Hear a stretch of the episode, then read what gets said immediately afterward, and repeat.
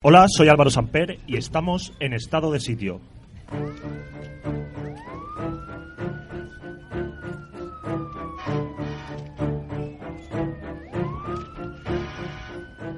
Si me muero, que me muera con la cabeza muy alta. Muerto y 20 veces muerto, la boca contra la grama. Tendré apretados los dientes y decidida la barba. Cantando espero a la muerte, que hay ruiseñores que cantan. Encima de los fusiles y en medio de las batallas. Así termina Miguel Hernández, su vientos del pueblo me llevan. Él querría haber muerto luchando. Querría haber muerto defendiendo fusil en mano y pluma en la otra sus ideas, pero no le dejaron. En vuestros puños quiero ver rayos contrayéndose. Quiero ver a la cólera tirándoos de las cejas. La cólera me nubla todas las cosas dentro del corazón.